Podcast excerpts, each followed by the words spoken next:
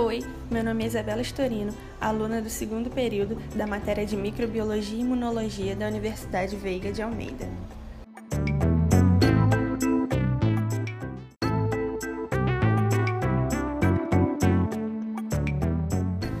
Hoje eu vou falar sobre o uso dos antibióticos na odontologia.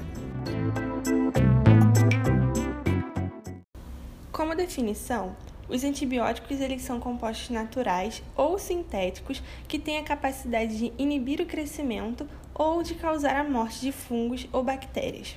Os antibióticos também podem ser divididos em bactericidas ou bacteriostáticos.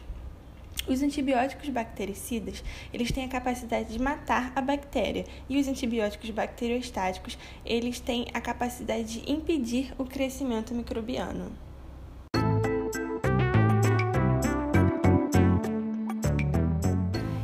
Relação à indicação, os antibióticos são usados para o tratamento de infecções já estabelecidas e também para profilaxia ou prevenção de infecções.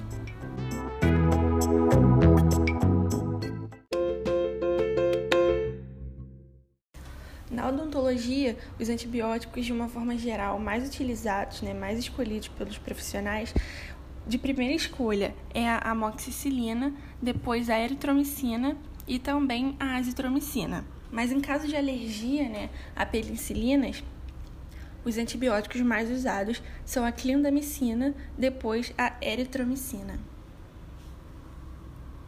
Os antibióticos eles também são de grande importância na odontologia, porque eles também têm como objetivo reduzir o risco de infecções metastáticas e também de controlar as infecções pós-cirurgia.